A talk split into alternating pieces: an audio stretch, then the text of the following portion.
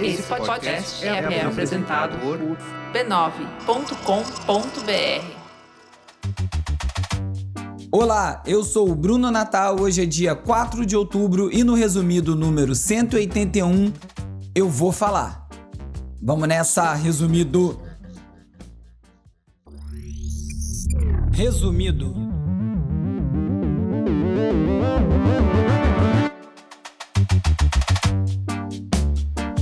Olá, resumista! Esse é o Resumido, um podcast sobre cultura digital e o impacto da tecnologia em todos os aspectos das nossas vidas, incluindo o aspecto político. O Resumido é parte da rede B9 e tem o apoio do Instituto Vero. De uns tempos para cá, eu passei a receber umas mensagens e eu quero falar a respeito disso. Em quase quatro anos de Resumido, eu nunca fiz um editorial. Hoje eu vou fazer e hoje eu vou falar.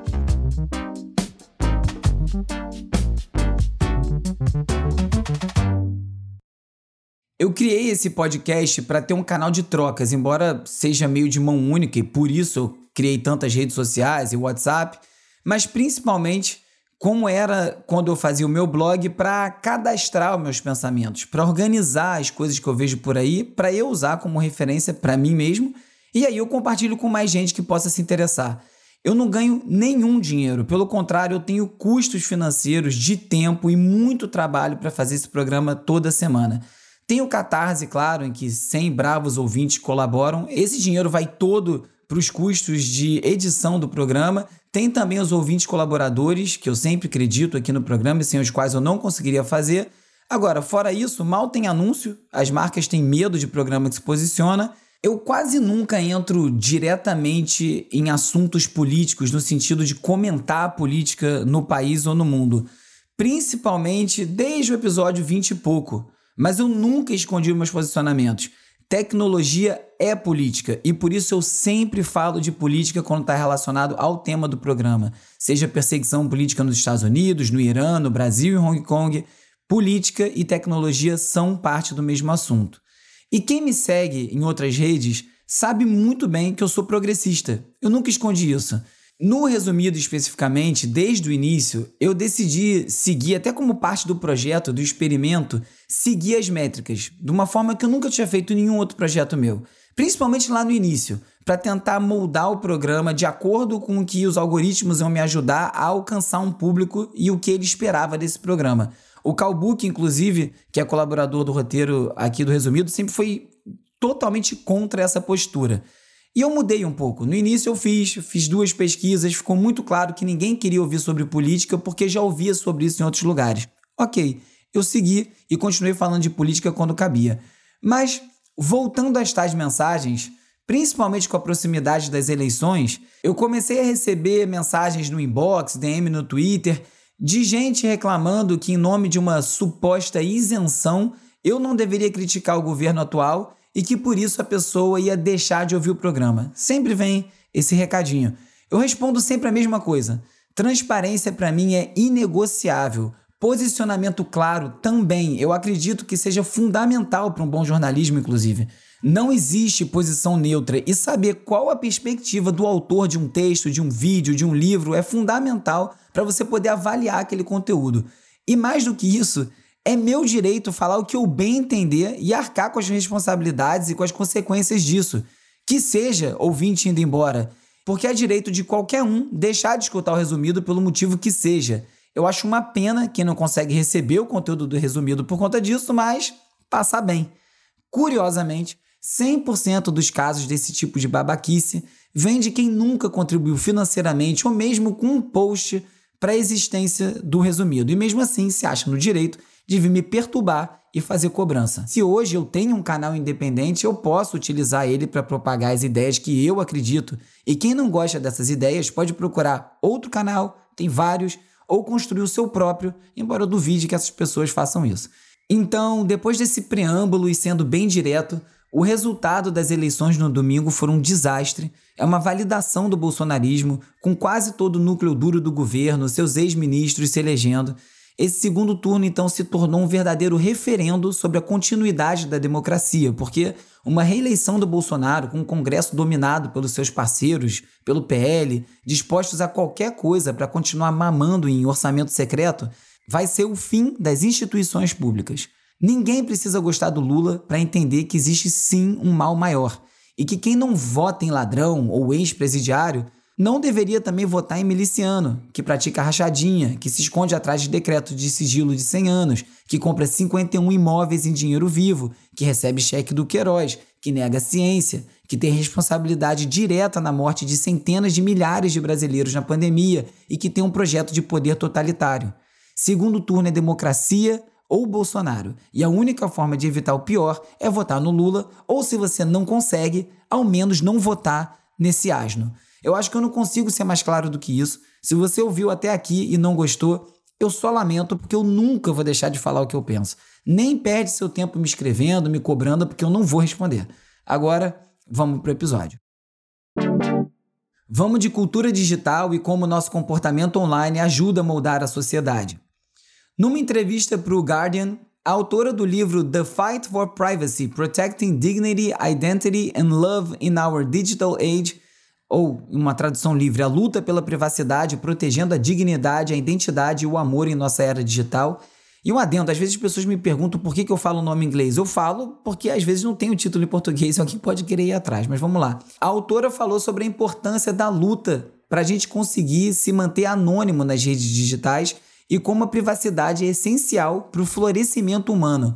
A Danielle Citron, a autora, desenvolveu o conceito de privacidade íntima, que é aquela proporcionada nas nossas vidas pessoais, incluindo nossos corpos, nossas mentes, nossas relações íntimas, nossas atividades sexuais, nossos pensamentos íntimos, nossas fantasias, emoções, as nossas comunicações. E na era digital, quase tudo isso fica registrado nos nossos históricos de navegação e de comunicações online. Para Daniela, a privacidade é essencial para a cidadania democrática e para a igualdade. A privacidade, segundo ela, é o oxigênio para o amor a gente se apaixona e se torna reciprocamente vulnerável e reciprocamente compartilhando informações, incluindo as coisas que a gente não compartilharia com mais ninguém. Enquanto isso, estudiosos como o professor Scott Galloway seguem pedindo pelo fim do anonimato online, como se uma identificação compulsória fosse uma solução mágica para todos os problemas que a gente vive. Basta uma voltinha pelas redes bolsonaristas para ver que não é bem assim porque os maiores absurdos são ditos e cometidos por gente com nome, sobrenome e até perfil verificado. Esses pedidos pelo fim do anonimato online costumam partir de uma bolha que acha que a sua vivência privilegiada é a régua do mundo, ignorando o perigo para muitos ativistas em países com repressão ideológica e também muitos grupos marginalizados que conseguem se reconhecer e se conectar justamente porque é possível fazer isso inicialmente de forma anônima. E como disse o Ryan Broderick da ótima newsletter Garbage Day, se você acha que perfil verificado é a solução para tudo, depois me conta sobre o incrível conteúdo original encontrado no LinkedIn agora mesmo que esteja viralizando. Preocupação com a privacidade não é tema só para especialistas e uma pesquisa encomendada pelo provedor de serviços de VPN, ou seja, de anonimato online, a NordVPN, e realizada no Brasil, mostrou que cerca de 32% da população se sente usada devido à exploração de dados pessoais pelas empresas. Grande revelação. E pelo menos 20% dos entrevistados gostariam de excluir seus dados pessoais da internet permanentemente. Um em cada cinco brasileiros quer desaparecer da internet. Pelo menos metade desses pesquisados afirmaram que pagariam até 500 reais para excluir os dados e 3% dos brasileiros estão dispostos a pagar até 5 mil reais por essa possibilidade. É óbvio que uma pesquisa encomendada por uma empresa de VPN, de anonimato online, tenha aí o seu interesse comercial, tem um viés, mas é bom saber que as pessoas entenderam o problema de ter os seus dados online e espero que não surja algum golpista oferecendo um serviço desses por aí. E nada é pior para a privacidade do que as redes sociais. No Reino Unido, o inquérito sobre a morte da estudante Molly Russell concluiu que as mídias sociais foram um fator decisivo para a morte. A jovem de 14 anos tinha visto milhares de conteúdos sobre automutilação e suicídio no Instagram, no Pinterest e em outras plataformas antes de morrer em novembro de 2017. O legista responsável pelo caso disse que os efeitos negativos do conteúdo online foram um fator da sua morte e que esse tipo de conteúdo não deveria estar disponível para uma criança. Regras de moderação mais firmes poderiam ter evitado essa fatalidade, ou quem sabe até ter detectado o risco e apresentado outro tipo de conteúdo para essa criança. O TikTok, aliás, foi multado em 156 milhões de reais no Reino Unido por violar a privacidade de crianças ao coletar e processar dados de usuários menores de idade entre maio de 2018 e julho de 2020, sem o consentimento dos pais e incluindo dados de categoria especial, como origem étnica e racial, opiniões políticas, crenças religiosas, orientação sexual, associação a sindicatos, dados genéticos e biométricos ou dados de saúde. Privacidade parece mesmo ter virado então um luxo, né? um capricho, é quase uma brincadeira. Nos Estados Unidos, um casal que aluga carros viralizou no TikTok após publicar vídeos onde rastreava os próprios clientes. Nos vídeos, o casal compartilha a rota e até a velocidade das pessoas que alugaram carros através do app Turo, T-U-R-O, que não só permite, como incentiva esse tipo de uso. Não é novidade que as igrejas sempre foram muito eficientes em monitorar os seus fiéis e a tecnologia é mais uma aliada nesse controle. Na semana passada, a Play Store excluiu os apps Covenant Eyes e Accountable to You por espionarem os smartphones de fiéis. Para impedir o acesso a conteúdo pornográfico, esses apps também espionavam todo o conteúdo acessado pelos usuários, incluindo senhas e até conversas, e tudo era acessado e controlado pelos líderes dessas igrejas. Saber exatamente quais os dados foram acessados por pessoas mal intencionadas é essencial para garantir que crimes não sejam cometidos a partir desses dados vazados. Por isso, a Austrália pretende revisar as leis de privacidade depois de uma violação massiva de dados. Segundo o primeiro-ministro australiano, a ideia é que qualquer empresa que sofra uma violação de dados seja obrigada a compartilhar detalhes com os bancos sobre clientes potencialmente afetados num esforço para minimizar as fraudes. Atualmente, as empresas são impedidas de compartilhar esses detalhes sobre seus clientes com terceiros, o que na prática só beneficia os criminosos. Mas, por outro lado, também vai ter banco recebendo dado adoidado, hein? E agora é hora de falar sobre como as Big Tech moldam nosso comportamento.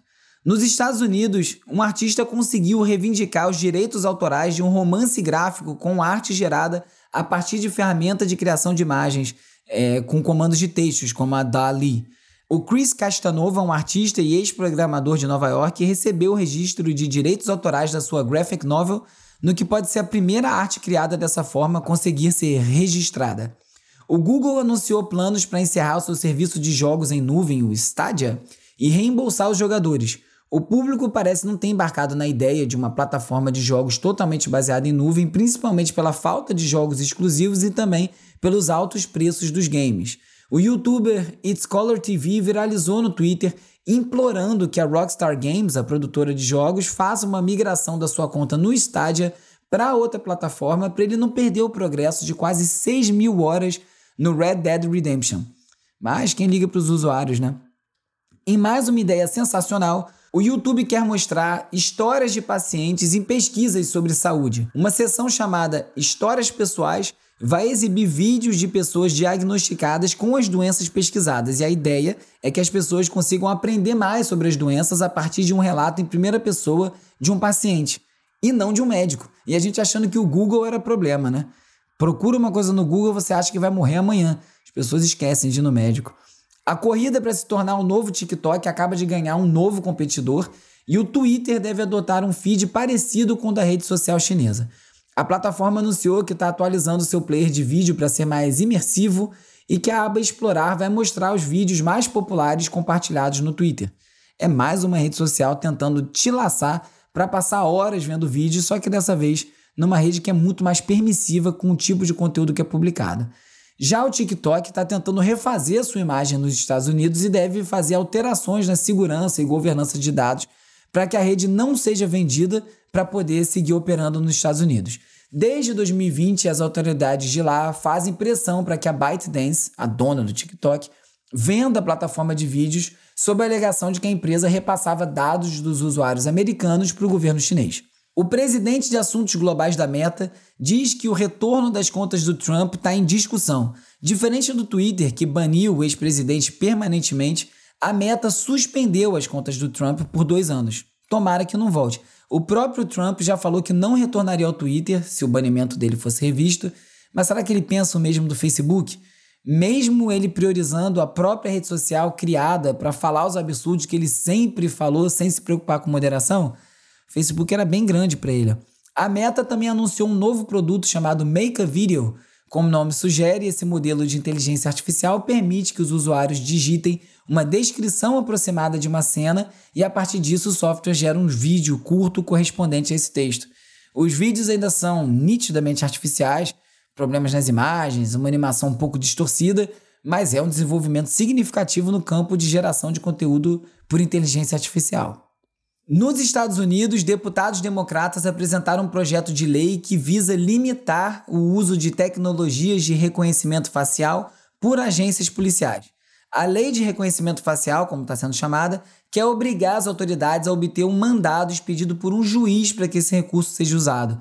O objetivo é garantir que a utilização da ferramenta tenha uma causa específica e não seja usada de forma irrestrita como é feita hoje, inclusive causando várias acusações falsas, quase sempre contra negros. Um dos novos recursos do iPhone é a detecção de acidentes, em que o aparelho consegue detectar quando o usuário sofre alguma colisão no automóvel, no carro, numa moto, pelo acelerômetro, né, pela mudança de velocidade e direção muito brusca.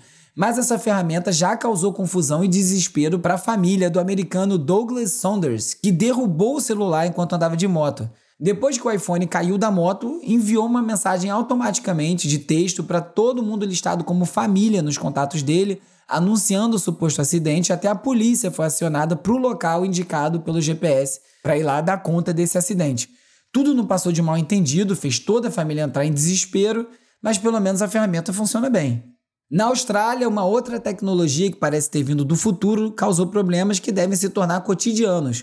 Por lá, delivery de comida feito por drones já é uma realidade e um veículo de entrega não tripulado, operado pela Wing, que é uma empresa da Alphabet, dona do Google, atingiu cabos de eletricidade e pegou fogo. E não foi só o cliente que ficou sem almoço, mais de duas mil casas e empresas na região ficaram sem luz por conta do acidente. Vai, robô! Toda semana, vários links não cabem no roteiro vão parar lá na seção Leitura Extra, no site resumido.cc, onde eu também listo todos os outros links comentados em cada episódio para quem quiser se aprofundar. No Gizmodo, assistentes de voz podem prejudicar o desenvolvimento das crianças, diz estudo. No We Present, a ascensão dos influenciadores críticos. E no Washington Post, o artista ativo mais antigo da revista Mad ainda revela o que nos torna humanos. Sérgio Aragonês desenhou para publicação desde que chegou a Nova York, vindo do México há 60 anos. Quem quiser falar comigo, me procura no arroba urbi, o RBE no Twitter, ou no arroba resumido.podcast no Instagram e no TikTok. E você também pode fazer parte da comunidade no Discord. Tem link para isso tudo na home do resumido.cc. Se você preferir, também pode me mandar um oi pelo WhatsApp ou pelo Telegram para 21 97 969 5848 para entrar para a lista de transmissão, receber alertas de novos episódios, conteúdo extra e trocar uma ideia. O que é o golpe híbrido? É o golpe que não tem cara de golpe. É o golpe que é feito dentro da legalidade das instituições. Hora de relaxar com as dicas de ver, ler e ouvir. É a cara da mídia e ele é refém da mídia. A Fantástica Fábrica de Golpe está disponível no YouTube gratuitamente. O documentário, dirigido pelo Vitor Fraga e pelo Valnei Nunes, vai ser lançado nos cinemas e fala de temas como fake news, manipulação da mídia e tem entrevistados como Dilma Rousseff, Chico Buarque, Márcia Tiburi, Glenn Greenwald, Jean Willis e Lula. Oi, meu nome é Beatriz e esse é o Lado B. No vídeo de hoje eu vou falar sobre o clube de assinatura da Dois Pontos. Conheci na newsletter Margem o serviço de assinatura de livros Dois Pontos, que é uma livraria online em que os livros e os conteúdos são escolhidos cuidadosamente por gente que ama livros. Vale conferir o site.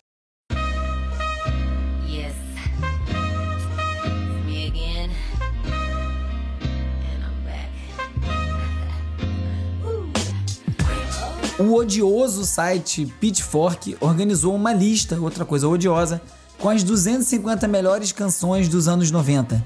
Tem de Bjork, a Big Smalls, a Bikini Kill, a Lia, Tupac e vários outros clássicos. Tem de tudo, dá para se irritar com a ordem, com as ausências, mas dá para se divertir muito com a lista só com clássicos.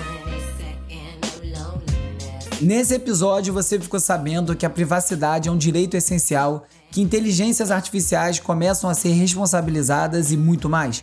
Se você gosta do resumido, recomenda para mais gente, é muito importante. Ajuda esse programa a chegar mais longe. E também não deixa de curtir, assinar, seguir, dar cinco estrelinhas, deixar uma resenha na plataforma que você estiver escutando esse episódio agora. O Resumido é parte da rede B9 e tem o apoio do Instituto Vero. É produzido e apresentado por mim, Bruno Natal. O roteiro é escrito por mim e pelo Agenor Neto, com a colaboração do Carlos Calbuque Albuquerque. A edição e mixagem é feita pelo Hugo Rocha. As redes sociais são editadas pelo Lucas Vasconcelos, com design do Felipe Araújo e animações do Peri Selmanman. A foto da capa é do Jorge Bispo e o tema original foi composto pelo Gustavo Silveira. Eu sou o Bruno Natal, obrigado pela audiência. Semana que vem tem mais Resumido.